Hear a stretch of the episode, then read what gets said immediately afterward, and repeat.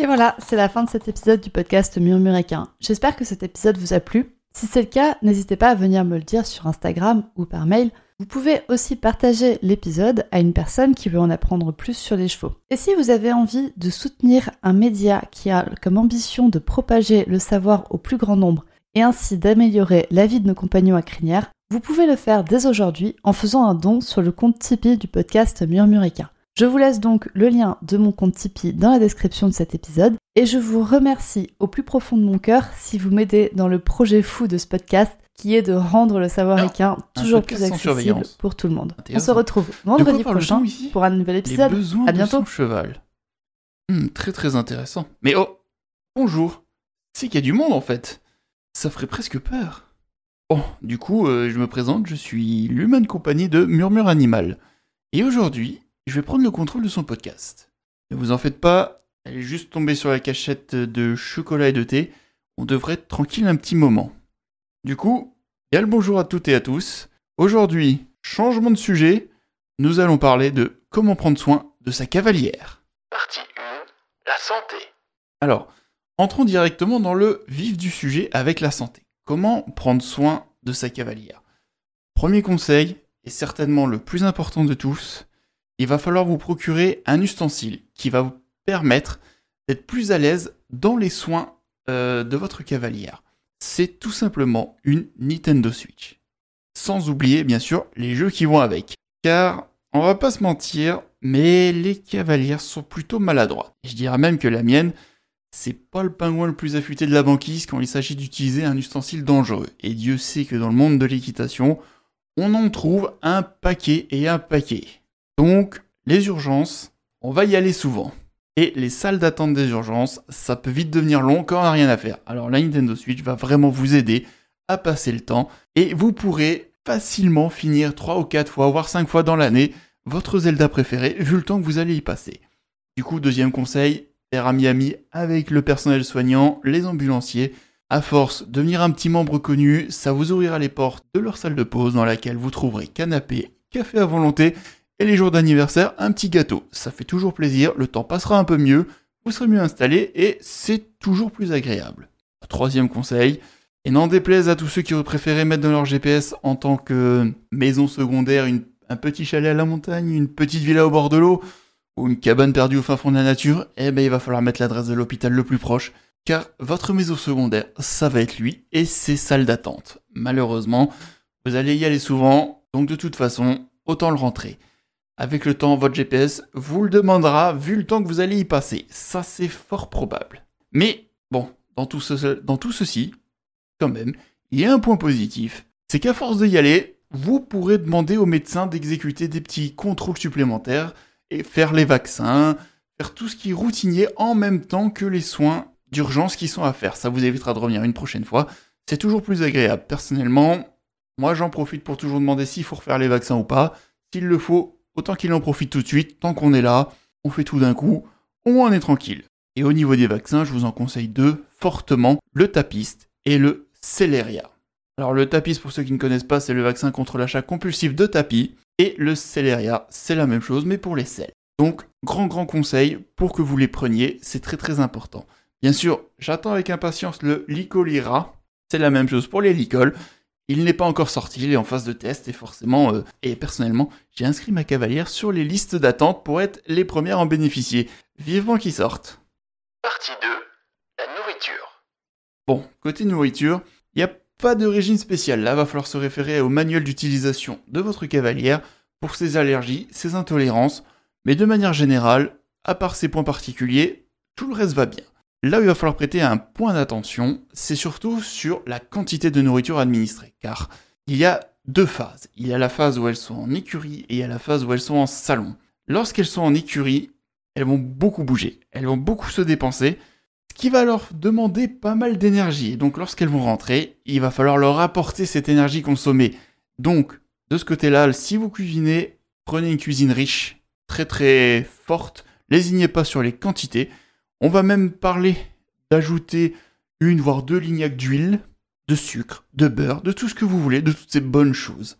Bien sûr, le lignac est une unité de mesure gourmande et croquante, donc un ou deux lignacs suffit amplement à rendre votre plat extrêmement joyeux au niveau des graisses et des sucres et de tout le reste. Vous allez voir, c'est goûtu. Pour ceux qui n'ont pas la main cuisinière, bien sûr, l'appli de livraison de votre choix sera votre meilleur ami. N'hésitez pas à enregistrer quelques restos spécialisés dans la graisse, dans le sucré, dans la cuisine forte, lourde. Ça lui fera bien plaisir. Parce que lorsqu'elles rentrent, si vous n'avez rien préparé, elles vont vous bouffer la table basse. Littéralement. Faire à manger vous coûtera toujours moins cher que d'aller chez Ikea tous les week-ends acheter une table basse ou une table à manger. Selon leur appétit, c'est l'un des deux qui y passera. Et si vous avez oublié d'en racheter, elles vont vous bouffer les meubles autour, donc cuisinez, ayez quelque chose à manger quand elles rentrent, ça vous sauvera la vie. Par contre, en salon, les choses changent. Elles ne bougent plus, elles sont plutôt statiques, elles ne font pas grand chose, par contre, elles veulent manger la même quantité. Et là, les ennuis commencent car il va falloir absolument freiner les quantités absorbées ainsi que là, les apports en graisse, en sucre, en tout ce que vous voulez. Il va falloir les freiner fortement si vous voulez pas avoir une chocoture. Une chocoture, c'est comme la fourbure chez les chevaux pour les cavalières. Et comme on l'a vu plus haut, on va quand même essayer d'éviter de voir au maximum le médecin, étant donné qu'on va déjà beaucoup, beaucoup le voir. Donc, on va faire attention. Pour cela, vous avez plusieurs solutions. Les solutions les plus simples, c'est de cacher la nourriture, de la mettre hors de portée, de l'enfermer dans des placards fermés à clé, cadenasser le placard si vous le souhaitez. Mais attention, certaines d'entre elles ont le nez fin et trouvent facilement les cachettes. D'autres ont le nez fin et les doigts agiles et vous ouvriront n'importe quoi. Vous ne pourrez rien faire. Dans ce cas-là, on va passer à une arme de... à une grosse arme. On va dire pas de destruction massive, mais une arme assez forte. C'est le baillon. C'est l'équivalent du panier les chevaux. C'est très efficace, ça limite énormément l'apport. Le seul problème, c'est que ça ne se trouve pas du tout dans les mêmes magasins. Il va falloir aller dans des magasins très spécialisés. Bon, je pense que vous trouverez assez facilement. Mais bon, c'est un peu dommage, on ne le trouve pas dans les mêmes magasins. Alors que les couvertures pour chevaux et pour cavalières sont dans les mêmes magasins. Bon, allez savoir. Euh, et petite parenthèse, les couvertures pour cavalières s'appellent des vestes et des pantalons. Ça vous aidera, les vendeurs que vous comprendront plus vite et vous orienteront vers les bons rayons. Du coup, bah, je vous fais confiance pour trouver les bons magasins et tous les ustensiles dont vous aurez besoin. Partie 3. La propreté. Là aussi, un chapitre assez important sur la propreté. Donc, lorsqu'elles vivent en salon, vous n'aurez aucun problème.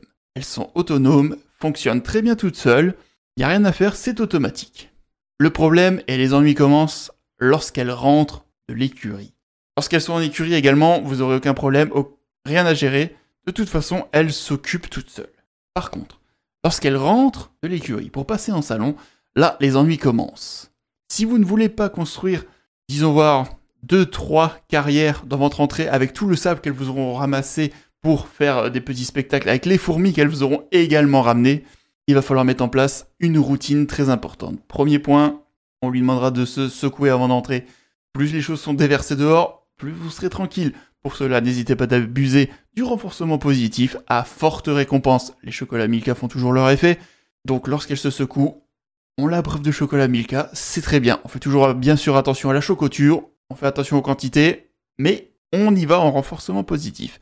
Deuxième point, chauffer la salle de bain en avance. Il faut que quand elle rentre, la salle de bain soit chaude. Il faut qu'elle puisse rentrer de l'entrée, filer tout droit et être attirée par cette chaleur sans détour, sans rien, directement sous la douche, nettoyage, propre, on n'en parle plus. On évite absolument le détour par le salon, car on voudrait éviter de crépiter notre canapé de sable et autre chose. On n'a pas acheté un canapé à billes massantes et ces billes massantes sont pas très très propres. On va pas se mentir, c'est un petit peu dégueulasse. Donc, on balise le chemin, on fait en sorte que ça aille tout droit dans les premiers temps. Il n'y a aucun souci. Enfin, les premières fois risquent d'être un peu compliquées quand même, je ne vais pas vous mentir là-dessus. Il va falloir être ferme, ne pas céder, elles vont monter sur leurs grands chevaux, mais surtout ne bougez pas en face. Vous pourrez bien sûr utiliser le stick dans les premiers jours, mais il va vite falloir que cette routine devienne automatique et que vous n'ayez plus besoin de balisage, de stick et autres choses pour que cela marche. Vous en serez très content et à la longue, euh, cela vous permettra d'être bien plus tranquille, vous pourrez rester dans votre canapé pendant que tout se déroulera sans aucun souci pour vous. Soyez-en sûr. Partie 4. Lieu de vie. Alors maintenant, on va s'attaquer au lieu de vie. Comme vous avez déjà pu l'entendre, elles peuvent vivre dans deux lieux, principalement en salon ou en écurie. Pour la partie en écurie, vous avez spécialement... Vous avez rien à gérer, tout va se gérer automatiquement, c'est elles qui gèrent, qui auront choisi leur écurie, qui s'occupent avec elles, qui voient ce qu'elles ont besoin, qui gèrent leur matériel sur place. C'est 100% bénéf. Par contre, en salon, là, c'est à vous de gérer. Il va falloir fournir quelques éléments indispensables à leur bien-être. Tout d'abord, il faut un minimum de choses, un canapé, une télé, une connexion Internet et un ordinateur, ainsi que des prises pour recharger le téléphone. C'est le package minimum pour qu'elle se sente bien. À ça, vous pouvez bien sûr rajouter des abonnements à Netflix, Disney+, Amazon Prime et d'autres comme vous le souhaitez. Cela vous apportera un niveau de tranquillité supérieur qui n'est pas négligeable et qui vaut bien le petit investissement à faire. Prévoyez également une armoire assez grande. Il va falloir pouvoir stocker tous les vêtements. Il en faut pour toutes les saisons. Elles les salissent plutôt rapidement. Donc la rotation est assez rapide. N'hésitez pas à avoir un bon placard ainsi qu'une machine à laver pour pouvoir laver toutes ces choses. Ça fait partie du minimum à avoir. Ça vous évitera pas mal d'ennuis et pas mal d'écueils. Ensuite, il faut un objet très important, car elles vont quand même faire l'aller-retour entre le salon et l'écurie. Sur ce côté-là, elles sont autonomes, elles peuvent faire l'aller-retour toutes seules, mais il leur faut un véhicule adapté. Beaucoup de personnes se trompent et achètent une voiture. Effectivement, une voiture peut remplir ce rôle, on a tendance à dire que c'est ça qu'il nous faut, mais en réalité ce n'est pas ça. Il vous faut un véhicule particulier qui s'appelle une EDSM, une extension mobile de céleri. J'ai pas tout mis dans le bon ordre, mais c'est une extension de céleri mobile. Voilà. Suivant les vendeurs, vous pouvez avoir les deux dénominations. Bon, chacun l'appelle comme il veut, mais de manière générale, on va plutôt parler de DSM. Tout le monde se comprendra. Ça ressemble étrangement à une voiture, mais ce n'est pas pareil. C'est fait pour accepter les rayures, c'est fait pour accepter la salissure à l'intérieur. En dessous, il y a pas mal de pièces et de caches qui ont été enlevées parce qu'on sait que de toute façon ils vont tomber. Disons voir que l'intérieur est fait pour absorber une mauvaise odeur, les chocs, la poussière, bref. C'est fait pour être sali, c'est fait pour être usé, c'est fait pour être cradossé, donc n'hésitez pas. Je dis surtout ça pour les fans de voitures, car si vous faites l'erreur d'acheter une voiture, votre cœur va s'arrêter quand vous allez voir dans l'état dans lequel elle va finir, alors qu'une EDSM, c'est prévu pour, vous n'aurez aucune inquiétude. En tout cas pour tous les autres, il se peut que vous soyez invité à monter à bord de temps en temps pour quelques voyages, ça peut toujours être agréable. Même si l'odeur est très très trompeuse, même si l'odeur peut vous y faire penser que jamais le cheval ne sera dans le coffre. C'est pas possible, ça rentre pas, euh, physiquement, ça, ça passe pas. Hein. Donc vous inquiétez pas, il n'est pas dans la voiture. Pareil, même si l'odeur prête toujours à confusion, un cheval n'est pas capable d'aller chier dans le véhicule, il n'y a aucun souci. Il ne le fera pas. Si vous sentez cette odeur, c'est tout simplement que les cavalières a préparé une coproscopie, que le colis est resté dans la voiture et qu'il n'est toujours pas été expédié. Dans ce cas-là, vous pourrez avoir une petite pensée de pitié pour tous les postiers qui vont l'avoir entre les mains. Je pense qu'ils vont apprécier le petit passage. Partie 5 sociabilisation. Alors, niveau sociabilisation, c'est plutôt facile. Elles fonctionnent toutes seules, sont plutôt automatiques, vous n'avez pas grand chose à faire. Elles vont plutôt discuter entre elles. On va dire entre cavalières, il n'y a pas trop de soucis. Par contre, va falloir faire attention à un petit point. Ils peuvent avoir des comportements, des choses un petit peu élitistes, et euh, elles n'ont pas la faculté de penser dans leur tête. C'est-à-dire que les réflexions, les choses un petit peu malaisantes qu'il faut plutôt garder pour soi, elles vont le dire à voix haute devant tout le monde, qui peut donner des situations un petit peu dangereuses. Dans ce cas-là, il va falloir un petit peu les écarter, les maintenir à distance, on ne sait jamais. Bon, c'est le petit point d'intention, mais en général, ça se passe plutôt très bien, elles se sociabilisent pas mal. Avec vous, par contre, elles vont avoir très très envie de vous montrer, de vous partager des choses, ce qui est une bonne chose, vous pouvez l'écouter, discuter avec elles, il n'y a aucun problème. Mais attention, ne vous faites pas rouler dans la frangipane. Lorsqu'elle vous propose une petite balade en forêt d'une ou deux heures, si le départ est à moins de 500 mètres de l'écurie, c'est un plan à 3. Vous, elle, elle poney. Vous pouvez faire ce que vous voulez, vous mettrez les deux pieds dedans. Et la petite balade de 2 heures va se transformer en une sortie de 5-6 heures avec balade de poney, curage de pieds, brossage, redressage de poteaux, ramassage de crottin, bref, tous les bricolages qui peuvent exister, toutes les tâches qui existent autour du cheval, vous allez perdre votre temps. Enfin, perdre votre temps, non, du moins que vous sachiez pourquoi vous dites oui. Lorsque vous dites oui, il faut être conscient de ça. C'est le point le plus important. Si vous dites oui, vous savez que vous partez pour longtemps. Voilà. Enfin, en dernier petit point, emmenez votre trousse à outils. Il y a toujours quelque chose à bricoler. Ça vous évitera de revenir plus tard pour ça. Parce que si vous remettez les pieds là-bas, c'est nouveau pour 5-6 heures. On va pas se mentir. Si vous n'avez pas envie de perdre votre temps, sachez qu'il va pas falloir dire oui. Méfiez-vous, regardez bien sur la carte où est le départ. S'il est en moins de 500 mètres, il y a une petite, euh, petite anguille sous la roche. Hein voilà. Je pense qu'on a fait à peu près le tour de tous les conseils qu'il vous faut pour bien vivre avec une cavalière et bien prendre soin d'elle et de tous ses différents besoins. Je pense que maintenant, vous êtes tous parés, vous allez y arriver, il n'y aura aucun souci derrière ça. Ça va se passer très bien, ne vous inquiétez pas. J'ai confiance en vous. Bon, sur ce, je vais vous laisser là. Je vais rendre ce podcast à sa propriétaire parce que je vois que le stock de chocolat s'amincit et euh, il ne faudrait pas que je sois vu ici. Donc, on va se dire à la revoyure et portez-vous bien. Ah, mais je pense que je vais aller atteler Murmure Animal. Je ferai bien un petit tour en sulky, moi, tiens.